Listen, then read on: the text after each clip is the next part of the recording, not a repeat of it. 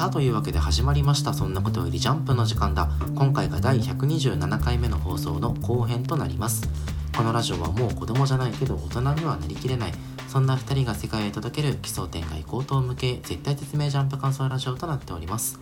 お相手は私太田とそして私田中でお送りいたします。今週のジャンプは2022年第8号マッシュルが表紙となっております。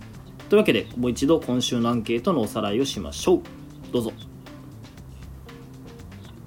私太田から1位アンデッド・アンラック2位我は龍神。3位守れ守護丸となっております。はい。私田中の今週の1位は高校生家族。そして2位破壊神マグちゃん。3位ピピピピピピとなっております。この後半パートでは破壊神マグちゃん。守れ守護丸。ピピピピピピの感想についてお話ししていこうと思います。それでは1作品目参りましょう。終わらない日常が終わりまた新たな一日が始まります。破壊神マグちゃん。マグちゃん今週すごい良かったよ。めっちゃ綺麗じゃない？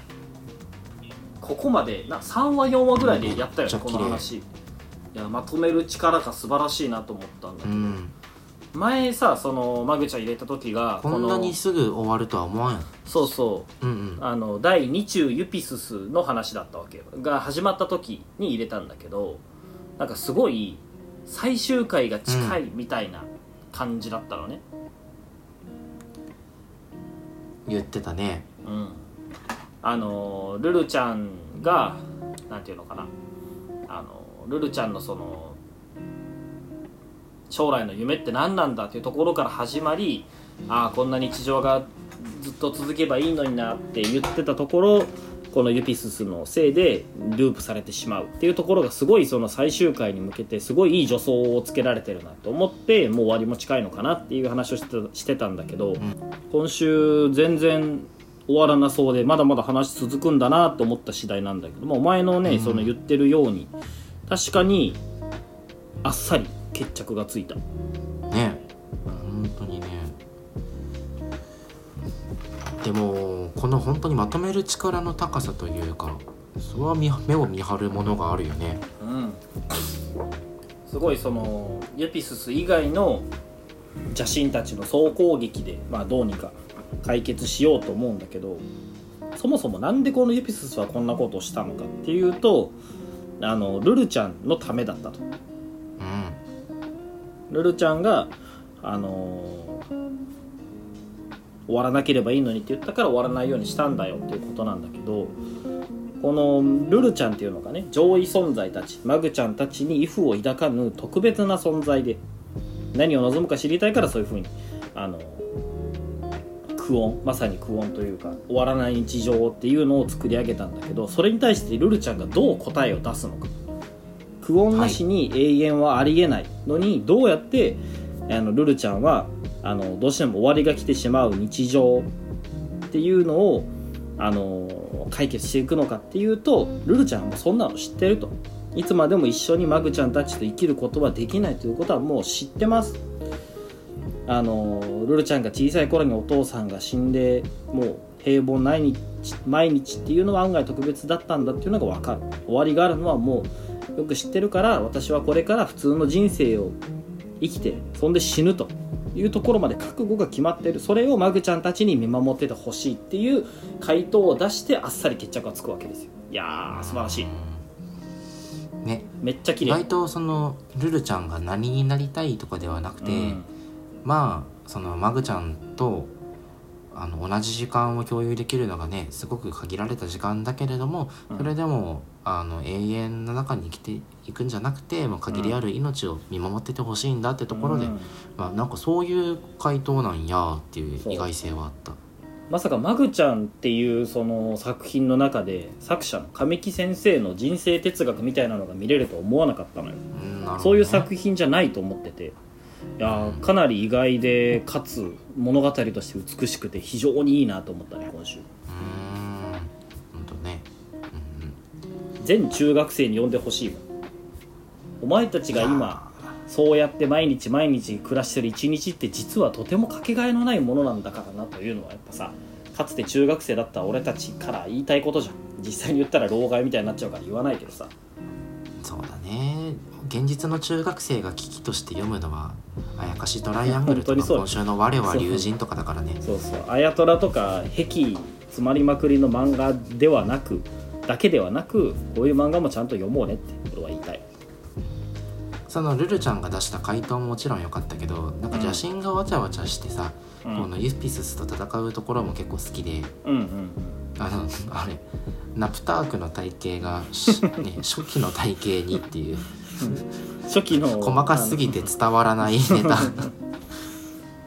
確かに初期のナプタークってあの細かったなと思ったもん、若干ねでも。うん若干、ごくごく若干ね。うん、でもこの前のページのプンプンしてるナプタークと比べたらやっぱ全然違くない？まあそうねそうね。可愛い今のナプタークはやっぱ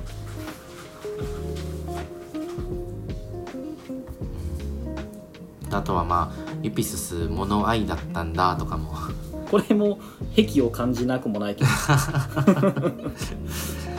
あマグちゃん結構癖出てるもんね。やっぱ世は大性癖時代だよ。一大ムーブメントなんだ。そうそうそう。まあ一応の決着はついたんだけどさユピススは、はい。じゃあ今後そのルルの答えを聞いてどうするのか。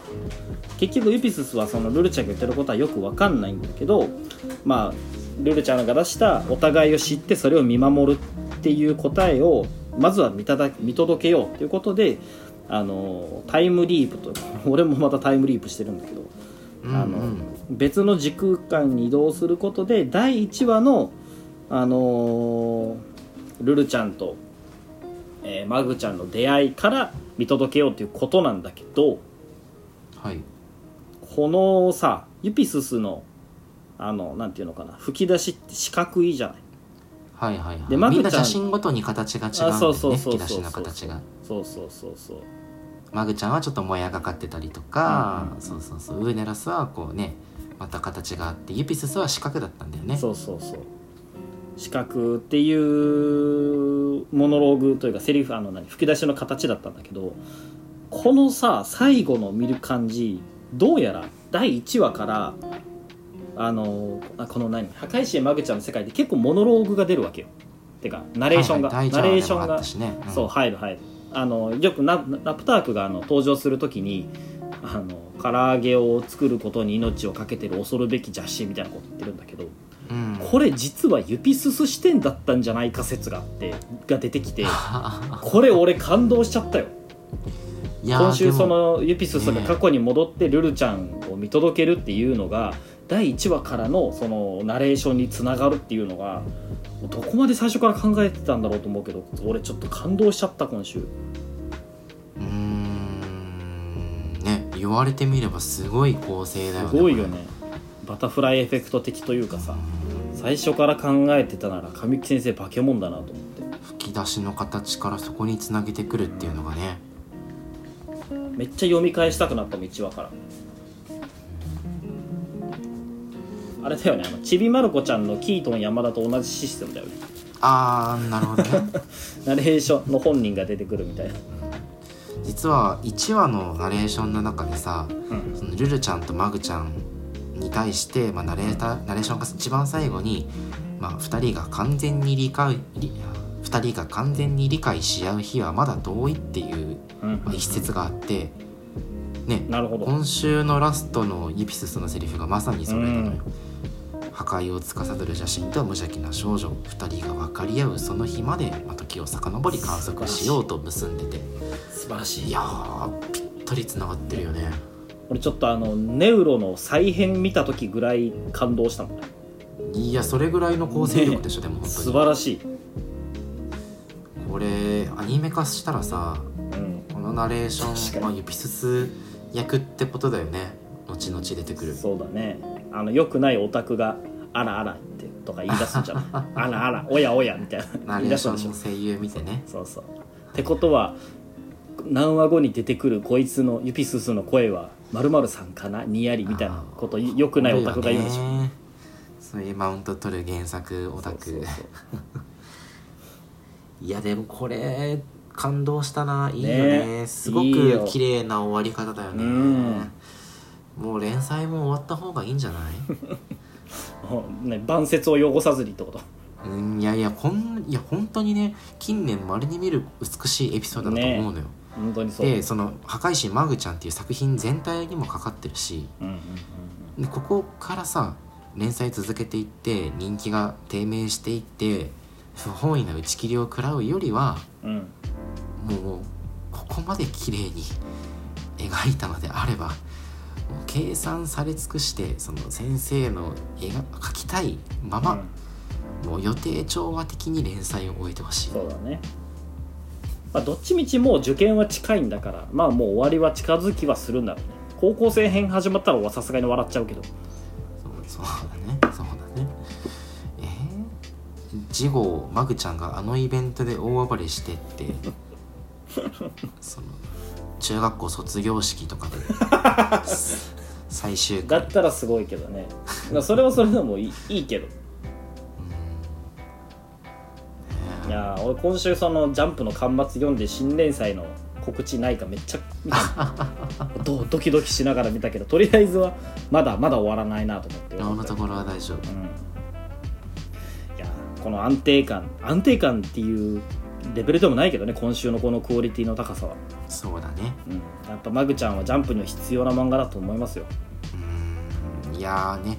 あのなんかツイッターで言ってる人いたんだけどうんそれこそリリエンタールからワールドトリガーにつながった 石原先生ルートみたいな。なるほどなるほど。やっぱこの1作目の連載でうんすごいみんなの心読者の心に残って、うん。まあ長期連載とはならんやったけど2作目で確固たる地位を築く作家さんって結構いるじゃん。うん。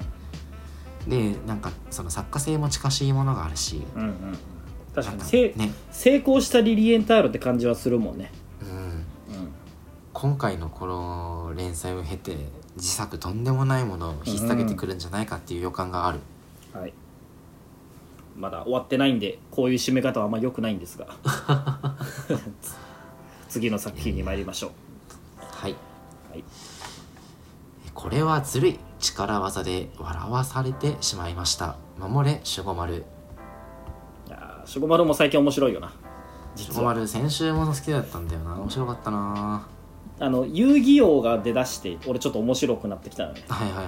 ああんまり知らないけどなんかちょっと力技で笑わす感が俺はすごい好きなんだそうそうだね、なんかあれだよねその井原先生って、まあ、恋ワンピでもそうだけどさ。あんまり恋するワンピースを恋ワンピって訳す人はあんまりいないんだけど。井原なんたらデイズとかでもだったけどさ、うんなんかやっぱ一人ね鬼人がさ現れてさ、いその鬼人を軸に展開していくのがさ、まあ、井原作品のまあ持ち味じゃん、うんうんうん。先週といい今週といいそのね遺憾なくその辺が発揮されてて、ちょっとそれまで守護丸への不快感が勝ってたところうまいこと。そうそう鬼人がメインになることでいや面白いなって手放しで喜べるようになってきたかな。不快感でいうと最近割と守護丸ひどい目に遭ってるもんね 第1話第2話みたいな無知傍若無人感じゃなくて。うん。ひどい目に遭ってるというかちゃんとそのコミックリリーフとしての役割はああつけれてる。ね。先週はねあれだよね。あのやばい家庭科の先生みたいな人が出てきたそうそうめちゃめちゃ顔怖い調理部の部長みたいな。あ そうそう。スケットダンスでいうところのジェイソン先生みたいな。ね頭からなんか針突き刺さられた そうそう突き刺さったりとかね。あったけど今週はさずるいよね。最高に尖ってんのよね。いや言うほど尖ってはないんだけど。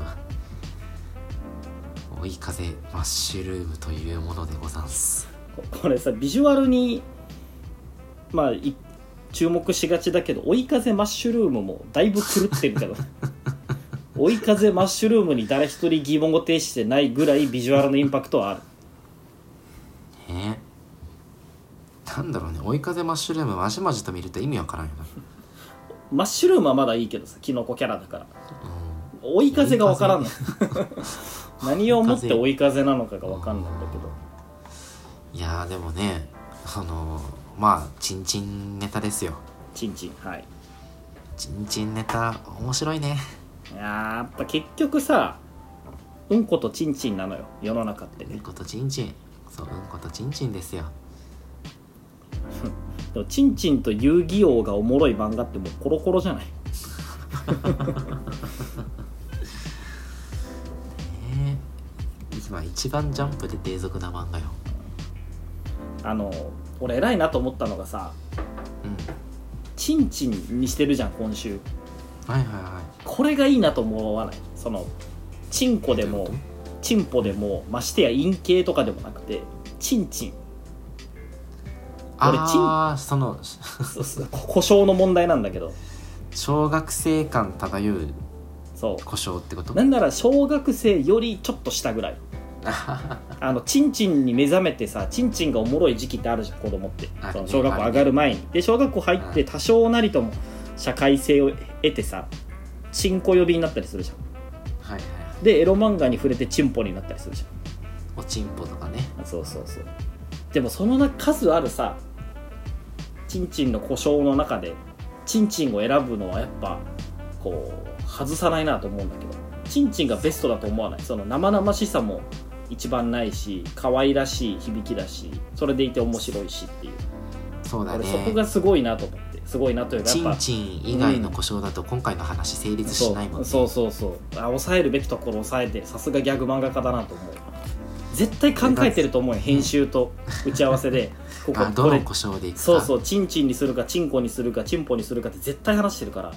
これでもあれだね。全編ペニスって呼んだ場合の1話を読んでみたい ジャンプには載せれんかもしれんけど。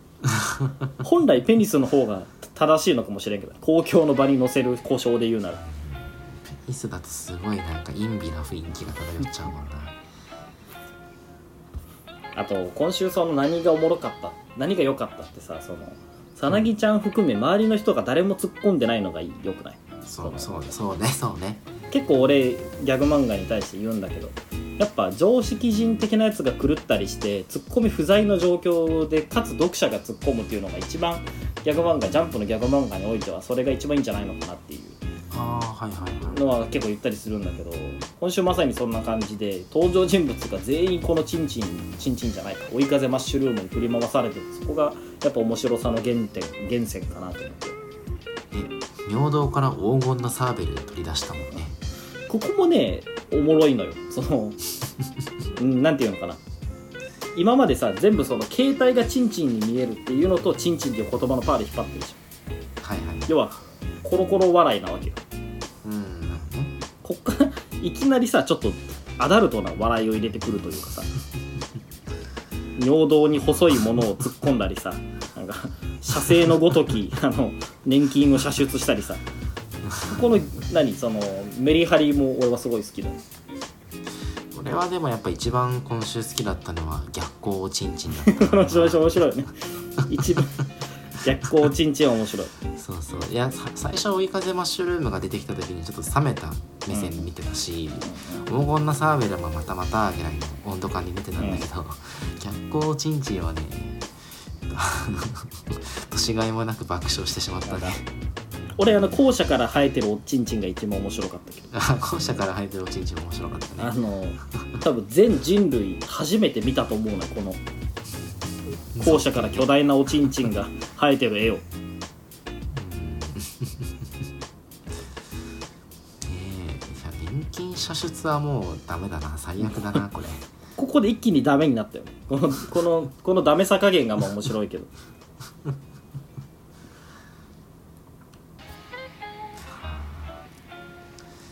いやーこう井原先生のね明日は大丈夫なのかな？今週端末コメント読んだ？あの平謝りしてる。井原先生のコメントが見れてお大人の平謝りに。あの申し訳ありませんで。なんかジャンプアプリのジャンプラーアプリのうん。ジャンプ定期購読者特典で、はいはい連載人の先生方の過去作読み切りはいはいはいあった見れねるんだけど、うん。その中に目を見張るほどの記念があるのにね、うん。もう8年9年前らしいよ。あーでもそんなもんか俺がだって高校生とかだった気がすんだよね、うん。読んだら2013年とかかな確か。いやーでもねやっぱね色あせない輝きを放ってたよ。マジ名作だよね。俺また読めると思ってなかったもん。目を見張るほど今の未成年が見てもめちゃくちゃ面白いしうん。やっぱねまたあの目を見張るほどの未成年読んだ後に今週の「守れしおもろ」を見るとこうなんか違った感慨深さがまたあるねやっぱその連載できてて地位は獲得したなと思うけど根底が変わってないというかいい意味でし 進歩してなさがいいよねあチンポ？だいぶお前伊原大輝に毒されいや。ちょっといいイハライズムがそういい意味での進歩してなさがいいわやっぱ。進歩してなさがねうん。そうね。根底にねある三原イズムはそのままにね。いやいやいやいや本当に伊原28じゃなくてあの目を見張るほどの未成年は名作なので、名作ぜひこの機会にぜひ読んでほしい。はい、うん。さあというわけで次の作品見てよろしいでしょうか？はいお願いします、それでは今週最後の作品です。まさか本編にあのキャラが登場？一番の人気キャラになる予感がします。ピピピピピピ。ピピピピピね。うん。読んでないでしょお前。ピピピ。もうもはや。読んでるよ。あ読んでる。よまだバッチリ。お前たまにジャンプ読まない作品み作ったりするじゃん。見切りつけてそれはマッシュルだから。読めって。今読んでないのはマッシュル読めって。なんかでもお前てっきり俺はピピピピピピもうお前の中でその枠に入ったと思ったけどそんなことないんだ。いやいや実はしっかり読んでって。あ本当。うん。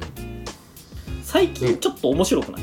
なんかあのレイジロー編の俺中盤ちょっとだれてたんだけどレイジロー編終わって一気にまたちょっと盛り返してきたなっていう感じがちょっとしててさ。あのきょ兄弟勢ぞろい会ぐらいから俺ちょっとまた好きになってきてる。んだよまあでも確かに先週のミーミンの回はうん。面白かったし、ミーミンっていうキャラが魅力的で、ねそうだなんならあの横あの横槍めんご先生とかミーミンめっちゃ可愛いってツイートしてあまそうなんだ。えー、めんご先生が言うなら間違いないのかな。ね。そうだよ。めんご先生がいたら間違いない、相変わらずそのピアノ描写とか何やってるかはよく分からんけどうん、なんかなんとなくふわっとおもろい感じが。ある、そうだねあれね。ふわっとね、まあ、今週何が話したいかってさ最後ですよ最後。まああらすじをそう一応言うとミーミンと戦うことになって負けたら音楽界から追放されてしまう。うんはい。でそのダダ先生と合宿をがダダ先生じゃないかこのなんかリボンの女の子と合宿をするってなったことこれはによってメロリね、ああこれがメロリか。うん、これはメロリ。えメロリってもう出てたの？メロリ出てたのよ。今週気づいたわ。そう。それで合宿しようってなった時にあのー登場するわけですよ。うん。日野定めくんはいもう分かりやすくタンクトップにダダダダーンって書いてあるけどあのーマポロ3号先生が初めてジャンプに載せた時の読み切りダダダダーンの主人公だったわけです。よね日野定めくんね。まあそう。前作主人公登場というか。うん。とすでに出てたそのメロリちゃんとね、はいはいはい。えー読み切りだったんだよね。俺ちょっとメロリちゃんが出てたの全く気づかなかったわ。それは結構前の方から出てたと思うあそうなんだ。そうそうそうそうそう。いやでもねちょうどグッドタイミングというかまあうん我々はダダダダーンは割と好きだったし、うん、なんかあのい話した気がするね、うん面白かったし先週の金曜日ぐらいに確かジャンプラでダダダはいダはいはい。ーン配信されてたんだよね、はいはい読んだ読んだ。やっぱ、うん、それで読んでああそういえばこんな読み切りだったなと思いつつ今週のねえーだピピピピピピを見ると、まさかの日野定めくん登場と、うんこれ美しい。美しい。というかね最大限ジャンプという媒体を生かしてる。ね今週のこれありきで金曜に配信してたんだろうなと思うけど、その読み切りの「ダダダダーン」はこの日野定くんが主人公でふとそのメロリちゃんの演奏をある日聞くわけよね。うんうん。で聞いたことによって感動してピアノなんか全くやったことないのに練習して弾けるようになりました。でお前も才能あるからピアノやってみないかっていうそういう話なわけよ、うん。うんうんでてっきりその、まあ、登場するとすればそのピアニストとして出てくると思ったんだけど今週なんかそのデータ屋さんみたいになってるよね。うんうんそうだね。これは何って思ったんだけど。いやまあでも結構日野定めくんのキャラ設定とはバッチリ合っててそのダダダダンの読み切りでも描かれてたようにこの日野定めくんってめちゃくちゃ勉強できるのよ。うんもうめちゃめちゃ勉強できるけど親に反抗してあえてテストで0点取りまくったりとかをしてたような子なんだよね、でそれでピアノに関してはあの勉強、まあ、勉強と同じようにすぐ習得するんだけどなぜかまあメロリちゃんと同じような音楽を奏でることができないと、うん。そこに面白さを見出して音楽の道にのめり込んでいくキャラクターなんだよね、うん。結局その得意なことっていうとやっぱ勉強がこの日野定めくんの根底にはあるわけなの。よ、うんうん。だからそこであの音楽表現の方じゃなくて音楽の分析だったりとかその音楽のロジックの方に、うん。えー主軸を置いて置いたキャラとして再登場するのはすごく理にかなってる。なるほど。キャラが生きてるなと思って。なんでメロリちゃんと同じ音が弾けないんだっていうところから音楽理論とかそういうデータをがっつり勉強するようになったっていうことか。うん、まあもしかしたらそのメロリちゃんと同じように最初奏者を目指したかもしれないけどそこで挫折したかもしれないよね、まあそうかもしれないしねまだ。うん、そうだねそうだね。うん。なるほどね。もしかしたらでもそのざ自分なりの生きる道を見つけてのこことか、うん。あの自分の演奏をより補強するために努力で、はいあのこれだけのあの分析を重ねてるとかその辺のドラマがあるのかもしれないなとかそのダダダダーンからの続きを予感させる、まあいい1話やってよ今週。なるほど。やっぱこういうさ読み切りの前日談読み切りが前日談でその主人公が本編に登場ってやっぱ呪術を思い出すわけじゃん。乙骨先輩あはあそうだね。でも改めてやっぱうまい手だなと思って。うーんそまあうね、そう読み切りもそのジャンプギガも多くの人に読まれてるジャンプっていう。媒体だからこそできるとも言えるしあとやっぱ読み切り読み切りってやっぱ印象を強く残さないといけないから結構パンチが強い主人パンチが強いキャラが主人公になったりすると思うんだけどどうしてもそのパンチが効いてて読み切りとしてはいいんだけど連載には不向きみたいなこともあるじゃない。うんうんまあ、連載で逆にその連載向きにこうチューニングしたことで逆に面白さが損なわれちゃったみたいなのがあるんだけどそのあくまでも世界観は地続きでで読み切りで主人公だったやつをこうやってサブキャラとして乙骨とかあの日野定くんみたいに出すっていうのは自然にね使うことができるしなかなかいい手法なんじゃないかなってやっぱ改めて思ったね。そうそうだね。うん。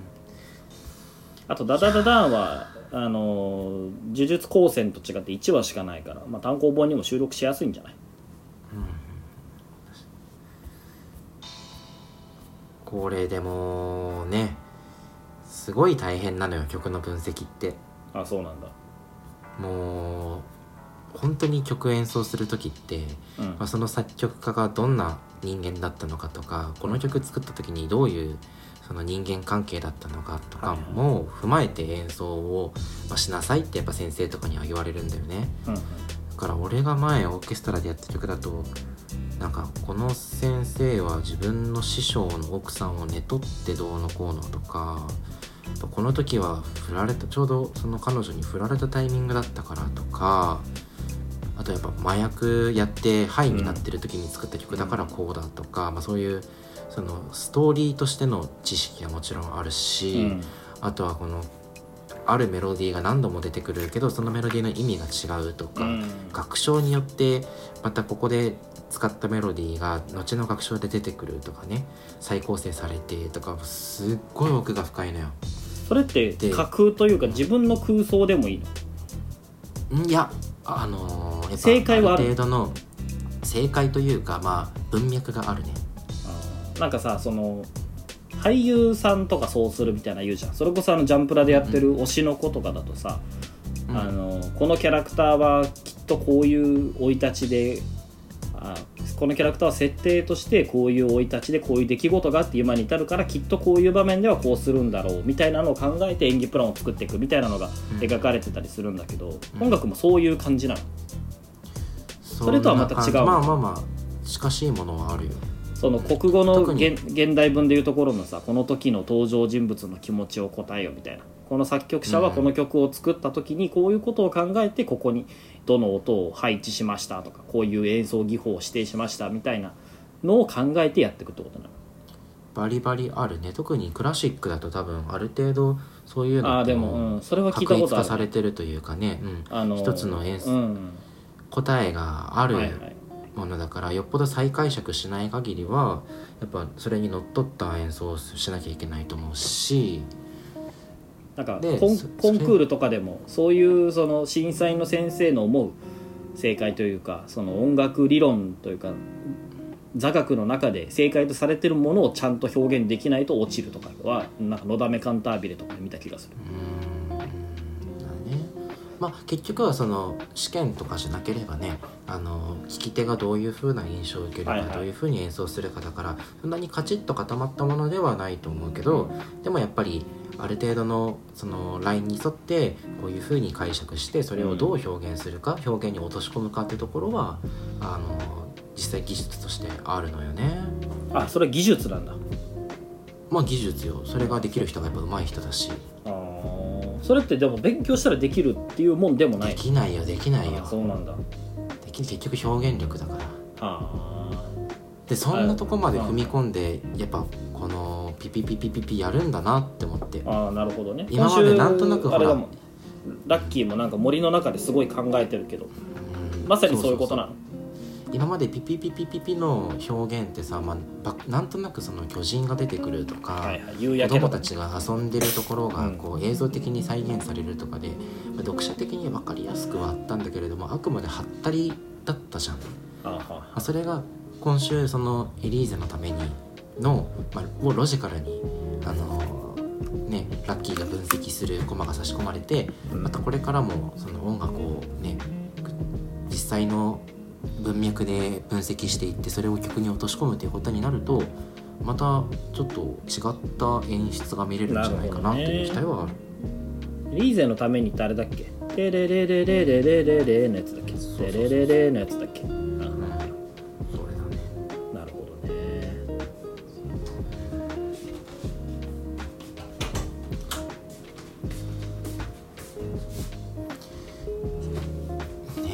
とはまああれかな。個人的にはフルスちゃんがどういう風な立ち位置に今後なってくるのかは気になってて。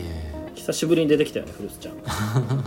ね最初の方なんかすごい強キャラ感出してたのにさ、ねもう今まさかめちゃめちゃ影薄いじゃん。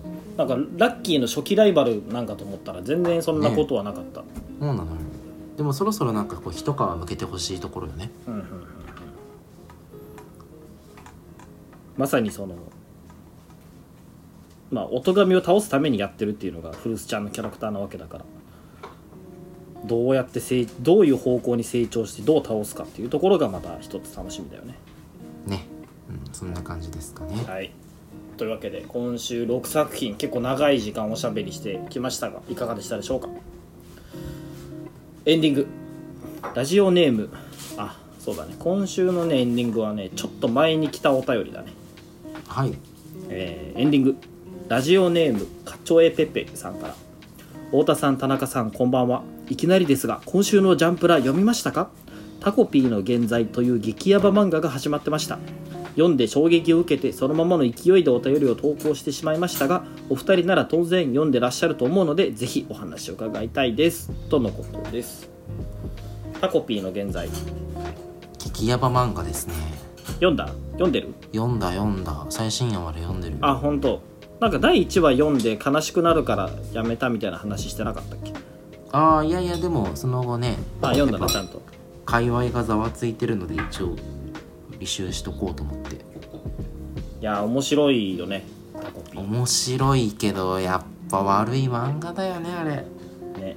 やっぱ今のジャンプラで一番サブカルなんじゃないと思う。路悪趣味というかさ。うんそうだねいいかにえぐい展開を書くかみたいなところうん。だと思うんだけど。特にね。やっぱまあまあねネタバレなしで話していきたいところではあるけれど、ね。タコピーっていう宇宙人がね。はいはい。こうすごい楽天的な生まれなんだよね。その種族として。ハッピー星っていうところから来たね。めちゃめちゃバカみたいな 名前の星から来た宇宙人なんだけど。コリン星かハッピー星かみたいなところ。だからその人間関係のねその機微とか全く分からなくてかずか地雷を踏み抜いていくんだよね。主人公たちがみんなそれぞれ何かしらの闇を抱えてるわけなのね。うん。でそのお悩みを解決してみんなでハッピーになるピーって言ってる宇宙人がタコピーでこうどう話が展開していくのかってとこなんだけど。